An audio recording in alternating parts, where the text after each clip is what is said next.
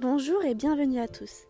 Vous écoutez Les Femmes de l'Ouest, le podcast qui va à la rencontre de celles qui font vivre la côte atlantique de Brest à Biarritz. Dans cette première rencontre, j'ai le plaisir d'échanger avec Charlène Krogeneck. Charlène a 23 ans et est photographe de mode à Brest. Dans cet entretien, elle nous raconte comment elle a fait de la photo son métier, de la façon dont elle a décidé de revenir vivre en Bretagne et de ses projets artistiques en lien avec la culture bretonne. Je vous souhaite une très bonne écoute en sa compagnie. Euh, Charlène, merci de, m'accueillir chez toi pour ce nouvel épisode des Femmes de l'Ouest. Alors on est à Brest, dans ton super appartement vue mer, je pense qu'on peut le préciser. en cette belle journée d'été, euh, j'ai souhaité te rencontrer euh, parce que tu es jeune, c'est un métier qui fait rêver beaucoup de monde et euh, tu es dans une ville qui peut paraître improbable quand on fait de la photographie de mode. Alors ma première question c'est comment on devient photographe de mode à Brest? Ok, alors bonjour déjà. comment on devient photographe de mode à Brest En gros, je vais reprendre mon parcours qui explique ben, un peu d'où je viens et pourquoi j'en suis arrivée là. Euh, donc j'ai commencé euh, la photo euh, assez jeune. Je pense que j'ai toujours eu un appareil photo dans les mains au final, sans jamais penser que fait ça allait être mon métier. Et donc ouais, j'ai toujours aimé l'image, toujours aimé composer. Même je me rends compte qu'en fait avec ma mère et ma soeur, on, faisait des, des petites scénos à notre échelle quand on était petite et qu'on prenait tout ça en photo. Donc voilà, je pense que j'ai toujours ça depuis, toujours, depuis toute petite. Euh, donc après, j'ai, en troisième, il euh, fallait que je choisisse euh, un peu la voie que j'allais prendre. et on m'a parlé du bac à appliqué, que je connaissais pas du tout. Donc j'ai, je me suis un peu renseignée et en fait, je suis rentrée dans ce bac à appliqué, donc à Brest. Donc trois années hyper enrichissantes où j'ai découvert tous les designs, donc design de mode, euh, design d'objets, design graphique, design d'espace, etc. Et, euh, et donc euh, voilà, je me, enfin, meilleur choix de ma vie, je pense, parmi tant d'autres.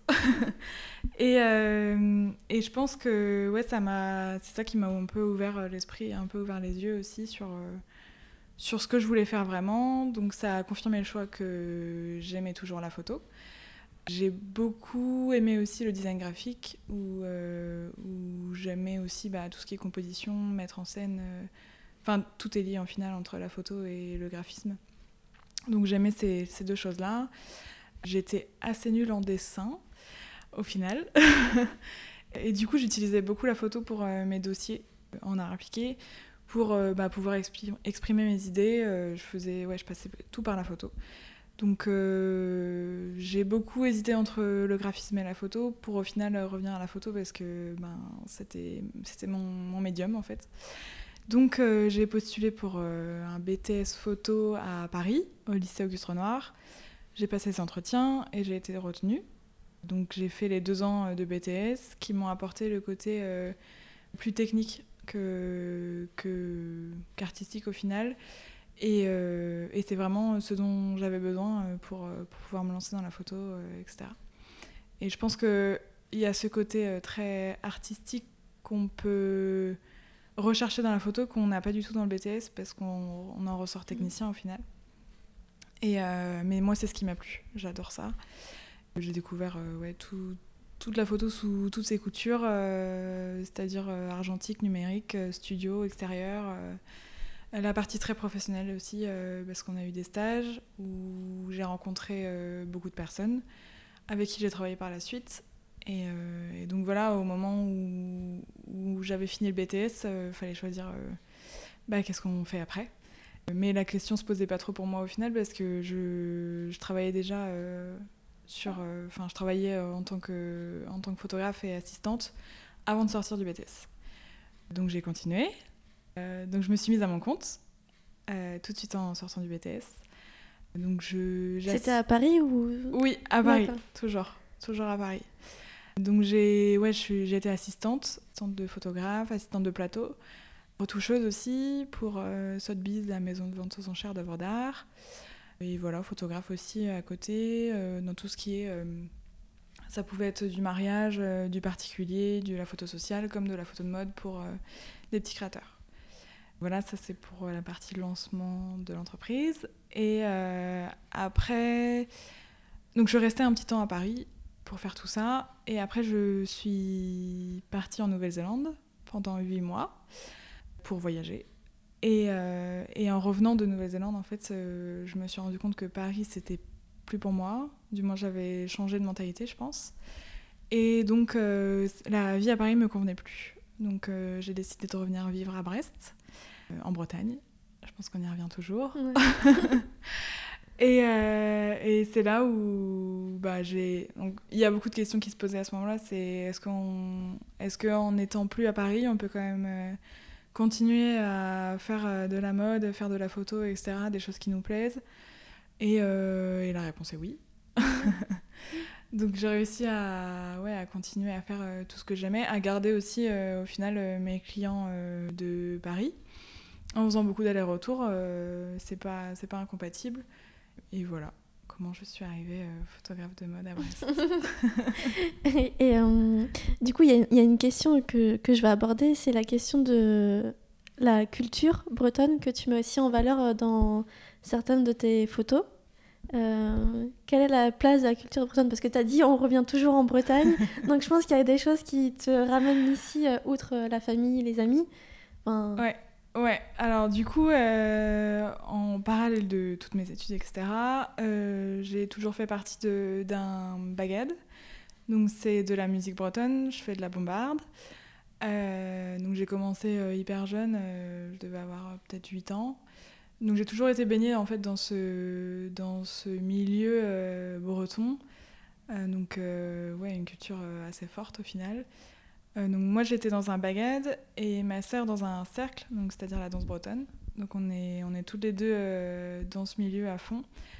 et oui, donc du fait d'avoir en effet la famille, les amis, etc., mais en plus d'être rattaché à la culture bretonne, c'est ça qui fait revenir euh, en Bretagne, c'est sûr. Et en effet, euh, on peut le retrouver dans, dans mon travail aujourd'hui parce que j'essaie de mettre en valeur toujours euh, des créateurs bretons, de travailler localement, c'est ce qui m'intéresse aussi. C'est vraiment une démarche importante. Bien que je travaille à Paris, j'essaie aussi de développer des liens avec les marques bretonnes au final pour travailler en local. Que ce soit des marques de mode, prêt-à-porter ordinaire, on va dire, ou avec des créateurs bretons, où là, euh, j'essaie de plus pousser euh, euh, bah, les choses sur la culture bretonne. Mm. J'aimerais juste que tu reviennes sur l'exposition que tu avais fait à Quimper fin décembre 2018, du coup, que tu as fait en collaboration avec Mathias et Thomas Jean, c'est bien ça Donc pour ceux qui n'ont pas eu l'occasion de voir, c'était, tu vas nous expliquer en fait en quoi consistait cette, cette exposition et pourquoi vous l'avez mise en place. Ouais. Alors, du coup, Mathias, je l'ai connu par le biais de Laurane, ma sœur. Mathias fait partie, et Thomas aussi, font partie d'un cercle de danse, donc euh, de la danse bretonne. Et, euh, donc, euh, ouais, Mathias fait aussi des costumes d'inspiration traditionnelle bretonne, enfin, d'inspiration bretonne, je sais pas comment on peut dire, mais d'inspiration bretonne.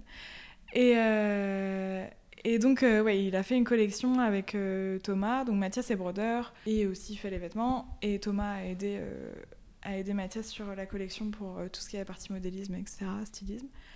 Ils ont travaillé ensemble sur une collection pour le, les festivals, enfin, qu'ils ont fait défiler au Festival de Cornouailles aussi. donc, moi, je me suis proposé de, de photographier tout ça, photographier la collection, comment on pouvait bah, intégrer euh, avec de la modernité, que ce soit contemporain, que ça reflète aussi le travail de Mathias qui est quand même très ancré dans la, culture bretonne. Enfin voilà, euh, comment, comment créer cet univers euh, visuellement et, et comment nous refléter aussi nos univers respectifs. Donc il s'avère qu'on s'est très bien entendu. qu'on, du coup, on a fait un shooting dans les Monts d'Arrée, donc dans les Landes voilà, euh, le, shooting en lui-même euh, s'est bien déroulé. Enfin, de la pluie euh, en toutes les 5 minutes, mais, mais tout s'est très bien déroulé. Donc, donc voilà, on, on, a fait cette première collaboration ensemble. Et euh, ensuite, Mathias a fait d'autres travaux en broderie. il a fait des, ouais, tout un travail sur des papillons qui brodaient à la main, etc. Et que j'ai pris en photo aussi, donc posé sur des mannequins, sur des modèles. Et on a fait tout un travail de studio là-dessus. Et donc ces deux, ces deux séries, on les a exposées dans une galerie, donc la galerie Artem à Quimper, euh, pendant un mois, donc le mois de décembre 2018. Euh, et, euh, et, pour pouvoir aussi bah, montrer ce qu'on avait fait, mais aussi pouvoir échanger sur cette culture, montrer que c'est possible aujourd'hui de faire des choses en mode et en Bretagne. Euh, que, que, voilà, c'est pas, pas parce qu'on vit à Brest ou à Quimper ou en Bretagne tout court que, euh, que c'est ringard et que, que c'est pas possible d'évoluer. quoi. Ouais, c'est un super projet. Et j'avais une autre question, c'était aussi par rapport à ta sœur, t'en as un peu parlé. En fait, elle, euh, elle danse, mais elle fait d'autres choses aussi.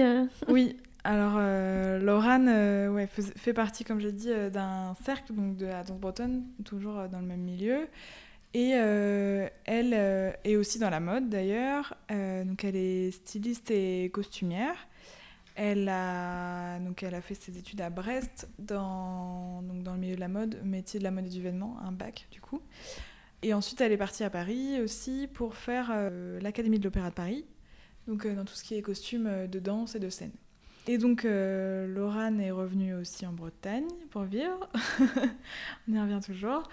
Et, euh, donc, elle, a, développé sa, collection euh, de son côté, une collection capsule, de 10 looks. Et donc, elle a fait euh, un mix entre des costumes d'inspiration bretonne et d'inspiration classique, donc des danseuses classiques.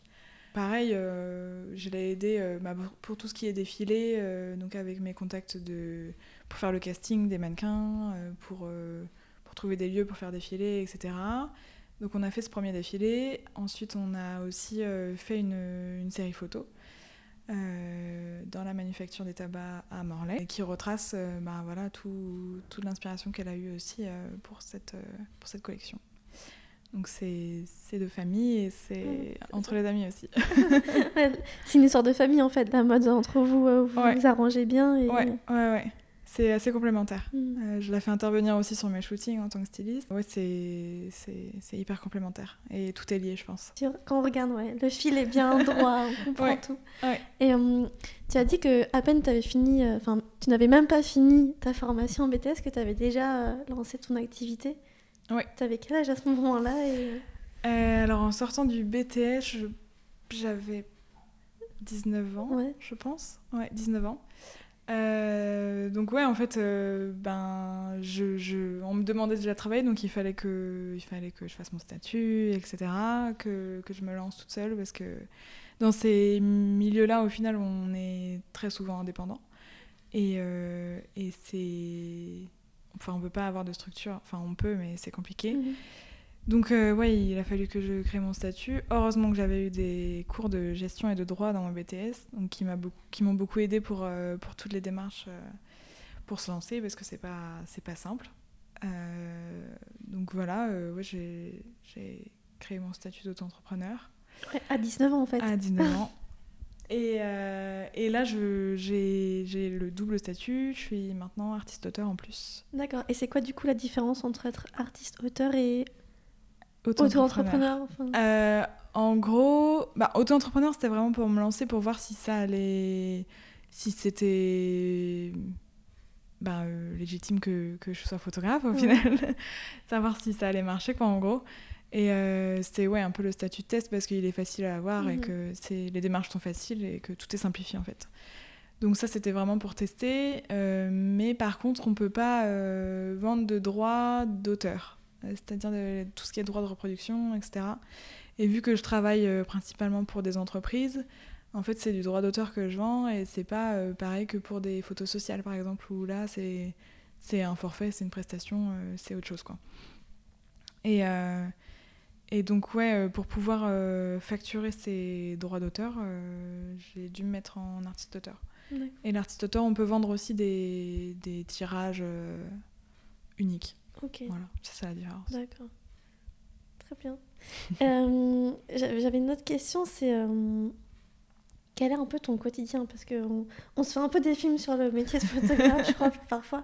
Quand on découvre la réalité, on se dit Ah ouais, c'est comme ça J'avais pas imaginé.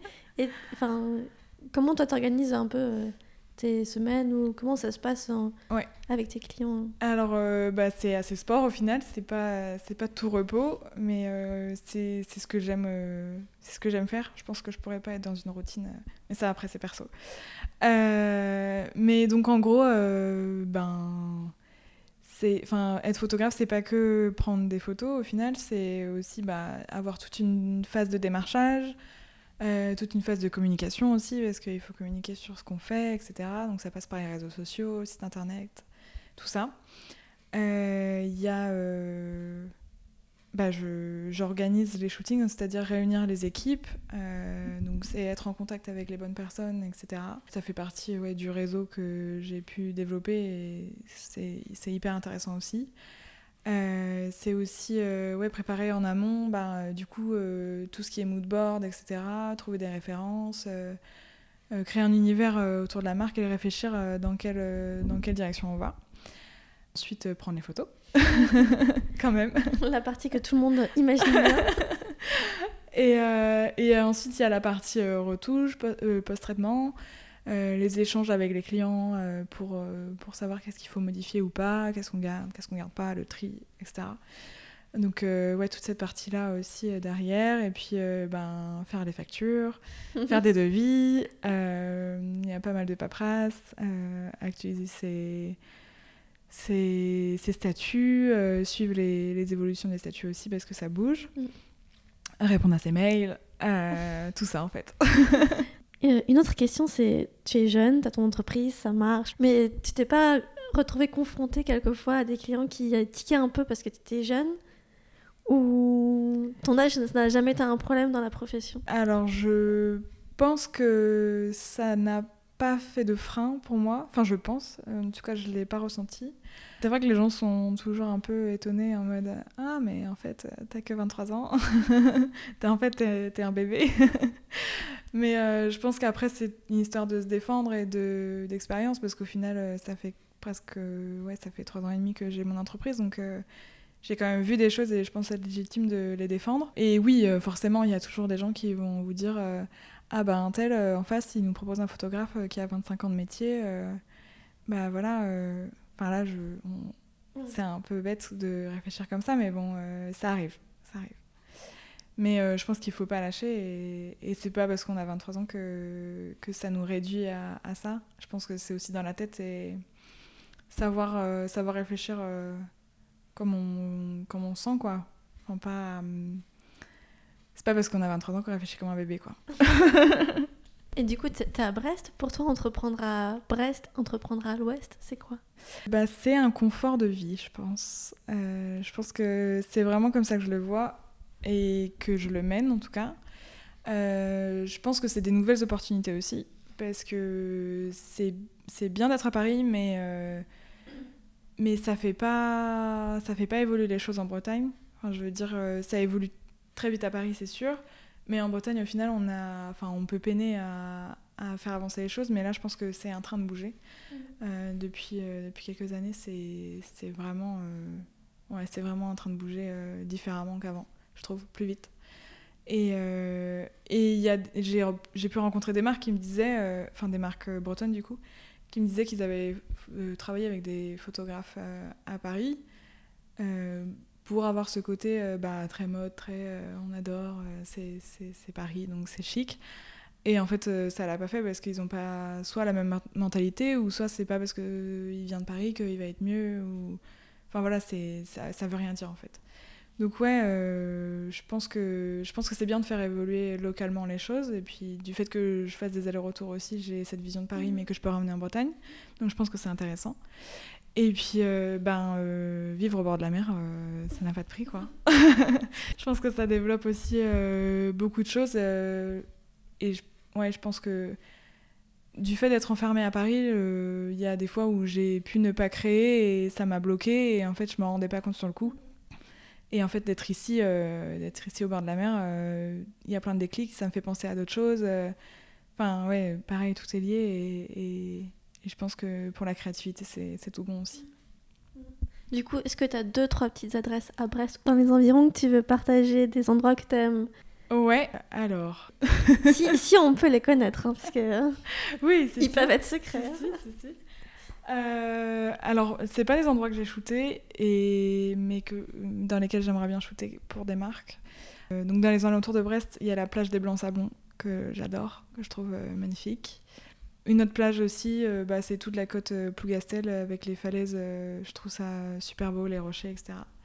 Après, en bonnes adresses, il y a l'atelier Zola. l'atelier où, je travaille, nous c'est un espace de coworking. donc maintenant j'ai mon studio là-bas et, et, ça me permet aussi de dissocier la vie privée et la vie, la vie de travail. Euh, donc voilà, l'atelier Zola. Et, euh, et un autre. Euh, tu m'as parlé d'une épicerie, non? Il n'y a pas une épicerie en vrac? Ah, si, si, si, ok.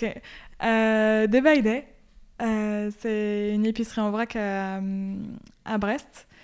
Bah, qui, qui, fournit tout en vrac pour faire ses courses en vrac mhm. et qui permet de faire un petit geste pour la planète.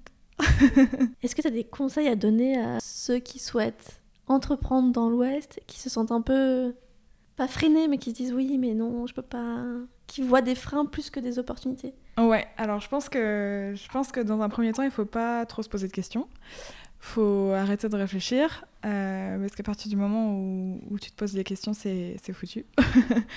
euh, je pense que moi, j'ai vraiment eu le déclic de revenir à Brest en revenant de, de Nouvelle-Zélande, et je pense que si je m'étais vraiment posé les questions, je ne l'aurais pas fait. Et voilà, je pense que c'est... Il faut, faut suivre son instinct, en fait. Faut, si... Enfin, s'il y a un doute, il n'y a pas de doute, je dirais. euh, c'est qu'on doit foncer et qu'on doit y aller. Euh, c'est ouais, c'est faut, faut pas se poser de questions. Et je pense qu'il faut. C'est pas facile tous les jours, c'est sûr. Il euh, y a des facilités euh, à Paris qu'on n'a pas ici, mais euh, mais ouais, faut faut garder son cap en tête et il faut savoir pourquoi pourquoi on revient ici et et surtout ouais, rien lâcher quoi, rien lâcher. La dernière question, c'est une question que j'aime bien poser à un peu tout le monde. C'est donc Les Femmes de l'Ouest, le podcast, c'est la suite, on va dire, de Smarter, qui est un blog où on retrouve des initiatives positives. Et du coup, la petite question bonus, c'est pour toi, c'est quoi être smart aujourd'hui? Alors, pour moi, être smart, smart littéralement intelligente du coup, euh, je le vois dans le sens. Euh, euh, plutôt se poser des questions euh, intelligemment, dans le sens... Euh, alors ça peut être large, hein, euh, se poser des questions sur ben, son confort de vie, justement, on y revient.